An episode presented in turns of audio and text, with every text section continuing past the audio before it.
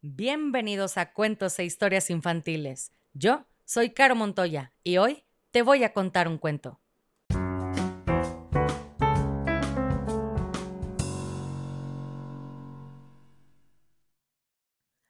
Y el cuento del día de hoy se llama Las Brujas. Capítulo 7. Achicharrada. Ahora todas las mujeres, o mejor dicho, las brujas, estaban inmóviles en sus sillas, mirando fijamente, como hipnotizadas, a alguien que había aparecido de pronto en la tarima. Era otra mujer. Lo primero que me extrañó de ella fue su tamaño. Era diminuta. Probablemente no mediría más de un metro treinta centímetros. Parecía bastante joven. Supuse que tendría unos veinticinco o veintisiete años y era muy guapa. Llevaba un vestido negro muy elegante, con falda larga hasta el suelo y guantes negros que le llegaban hasta los codos. A diferencia de las otras, no llevaba sombrero. A mí no me parecía que tuviera aspecto de bruja en absoluto, pero era imposible que no lo fuera, porque de lo contrario, ¿qué demonios estaba haciendo su vida en la tarima? ¿Y por qué estaban todas las demás brujas contemplándola con tal mezcla de adoración y temor? Muy despacio la joven de la tarima levantó las manos hacia su cara. Vi que sus dedos enguantados desenganchaban algo detrás de las orejas y luego, luego se pellizcó las mejillas y se quitó el rostro de golpe. Aquella bonita cara se quedó entera en sus manos. Era una máscara.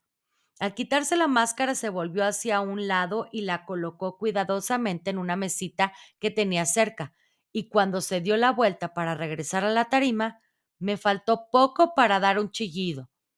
Su cara era la cosa más horrible y aterradora que he visto nunca. Solo mirarla me producía temblores. Estaba tan arrugada, tan encogida y tan marchita que parecía que la hubieran conservado en vinagre.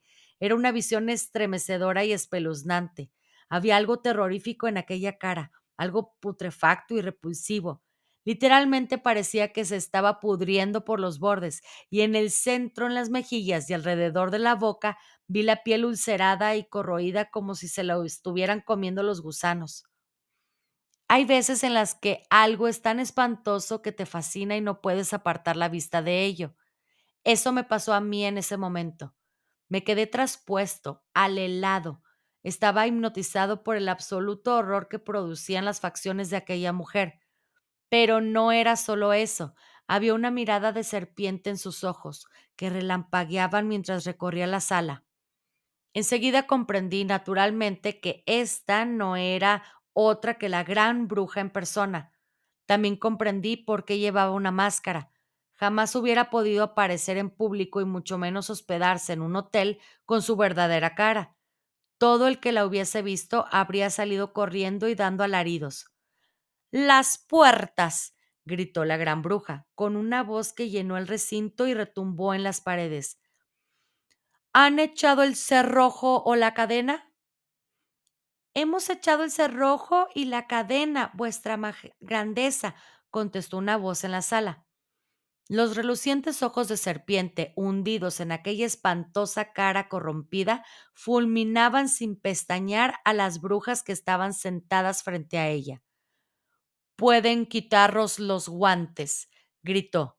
Noté que su voz tenía el mismo tono duro y metálico que la de la bruja que vi debajo del castaño, solo que era mucho más fuerte y mucho, mucho más áspera. Raspaba, chirriaba, chillaba, gruñía, refunfuñaba. Todo el mundo en la sala empezó a quitarse los guantes. Yo me fijé en las manos de las que estaban en la última fila Quería ver cómo eran sus dedos y si mi abuela tenía razón. Ah, sí, ahora veía varias manos, veía las uñas oscuras curvándose sobre las yemas de los dedos. Aquellas uñas medían unos cinco centímetros y eran afiladas en la punta. Pueden quitaros los zapatos, ladró la gran bruja. Oí un suspiro de alivio proveniente de todas las brujas de la sala cuando se quitaron sus estrechos zapatos de tacón alto, y entonces eché una ojeada por debajo de las sillas y vi varios pares de pies con medias completamente cuadrados y sin dedos. Eran repugnantes, como si se los hubieran rebanado con un cuchillo de cocina. pueden quitaros las pelucas, gruñó la gran bruja. Más tampoco sirve, vociferó la gran bruja. Exigo resultados máximos. Por tanto, aquí están mis órdenes. Mis órdenes son que todos y cada uno de los niños de este país sean borrados, espachurrados, estrugados y achicharrados antes de que yo vuelva aquí dentro de un año. ¿Está bien claro? El público lanzó una exclamación contenida. Vi que todas las brujas se miraban entre sí con expresión preocupada y oí que una bruja que estaba sentada al final de la primera fila decía en alto Todos ellos no podemos barrerlos a todos. La gran bruja se volvió violentamente como si alguien le hubiera clavado un pincho en el trasero. ¿Quién digo eso? chilló. ¿Quién se atreve a discutir conmigo? Fuiste tú, ¿no? Señaló con un dedo enguantado tan afilado como una aguja a la bruja que había hablado. No quise decir eso, vuestra grandeza, gritó la bruja. No era mi intención discutir, solo estaba hablando conmigo misma. Te atreviste a discutir conmigo, chilló la gran bruja. Solo hablaba para mí misma, gritó la desgraciada bruja. Lo juro, Alteza y se puso a temblar de miedo. La gran bruja dio un paso adelante y cuando habló de nuevo lo hizo con una voz que meló la sangre. Una bruga que así me contesta debe arder de los pies a la testa, chilló. No, no, suplicó la bruja de primera fila. Pero la gran bruja continuó. Una bruga con tan poco seso debe arder hasta el último hueso. Perdóname, gritó la desgraciada bruja de la primera fila. La gran bruja no le hizo el menor caso y habló de nuevo. Una bruga tan boba, tan boba, arderá como un palo de escoba. Perdóname, oh Alteza, gritó la desdichada culpable. No quise hacerlo. Pero la gran bruja continuó con sus terribles versos. Una bruja que dice que hierro morirá, morirá como un perro. Un momento después de los ojos de la gran bruja salió disparado un chorro de chispas que parecían limaduras de metal al rojo vivo y que volaron directamente hacia la bruja que había atrevido a responder. Yo vi cómo las chispas la golpeaban y penetraban en la carne y le oí lanzar un horrible alarido. Una nube de humo la envolvió y un olor a carne quemada llenó la sala. Nadie se movió. Igual que yo, todas miraban la humareda y cuando ésta se disipó, la silla estaba vacía. Vislumbré algo blanquecino, como una nubecilla elevándose en el aire y desapareciendo por la ventana. El público dio un gran suspiro. La gran bruja recorrió la sala con una mirada fulminante. Espero que nadie más me enfurrezca hoy, amenazó. Hubo un silencio mortal, achicharrada como un churrasco, cocida como una zanahoria, dijo la gran bruja. No vuelvan a verla. Ahora podemos dedicarnos a los asuntos importantes. Y colorín colorado, este capítulo se ha acabado. Y si no eres feliz, has fracasado como lombriz. Tenía una forma peculiar de hablar. Era una especie de acento extranjero, algo áspero y gutural, y al parecer tenía dificultad para pronunciar algunas letras. Hacía una cosa rara con la R, la hacía rodar en la boca como si fuera un pedazo de corteza caliente y luego la escupía. Quitarros las pelucas para que les dé el aire a vuestros irritados cuerros cabelludos, gritó y otro suspiro de alivio surgió de la sala, mientras todas las manos se levantaban hacia sus cabezas para retirar todas las pelucas, con los sombreros todavía encima. Ante mí había ahora una fila tras otra de cráneos femeninos calvos, un mar de cabezas desnudas, todas enrojecidas e irritadas debido al roce del forro de las pelucas. No puedo explicarles los horrorosas que eran y de algún modo la visión era aún más grotesca por el hecho de que debajo de aquellas espantosas cabezas calvas Los cuerpos iban vestidos con ropa bonita y a la moda. Era monstruoso, era antinatural. Oh, Dios mío, pensé, socorro. Señor, ten compasión de mí. Esas repugnantes mujeres calvas son asesinas de niños y todas y cada una de ellas. Y aquí estoy yo, apresado en la misma habitación y sin poder escapar. En ese momento me saltó una nueva idea doblemente horrible.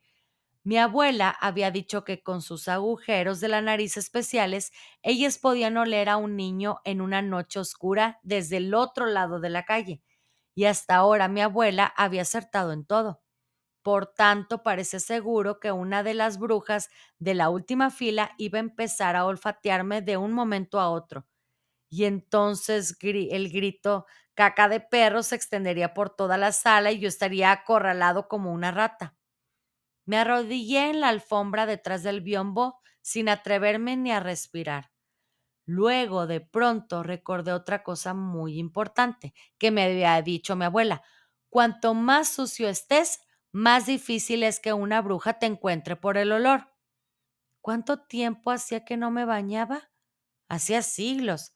Tenía mi propia habitación en el hotel y mi abuela nunca se preocupaba de esas tonterías. Ahora que lo pensado, pienso, creo que no me había bañado desde que llegamos. ¿Cuándo fue la última vez que me había lavado la cara y las manos? Desde luego esta mañana no, ni ayer tampoco. Me miré las manos, estaban cubiertos de churretes de barro y Dios sabe de qué otras cosas. Quizá tenía alguna posibilidad después de todo. Las oleadas fétidas no podrían atravesar toda esa porquería. Brugas de Inglaterra, gritó la gran bruja. Observé que ella no se había quitado la peluca, ni los guantes, ni los zapatos. Brujas de Inglaterra. chilló. Todas las brujas se removieron inquietas y se sentaron más erguidas en sus sillas. Miserables brujas. chilló. Inútiles y vagas brujas. Flogas, perezosas brujas son una pandilla de gusanos haraganes que no valen para nada. Un estremecimiento recorrió al público. Era evidente que la gran bruja estaba de mal humor y ellas lo habían comprendido. Presentí que iba a ocurrir algo espantoso. Estoy desayunando esta mañana, gritó la gran bruja, y estoy mirando por la ventana a la playa. ¿Y qué veo? Les pregunto, ¿Qué veo? Veo una vista repulsiva, veo cientos, veo miles de repugnantes niños jugando en la arena. Esto me da náuseas, me deja sin comer. ¿Por qué no los habéis eliminado? aulló. ¿Por qué no habéis borrado a todos esos asquerosos, malolientes niños? Con cada palabra le salían disparadas de la boca gotitas de saliva azul cual perdigones. Les estoy preguntando por qué, aulló. Nadie le contestó. Los niños huelen, chilló. Apestan. No querremos niños en la tierra. Todas las cabezas calvas asintieron vigorosamente. Un niño por semana no me sirve, gritó la gran bruja. ¿Es eso todo lo que pueden hacer? Haremos más, murmuró el público. Haremos mucho más.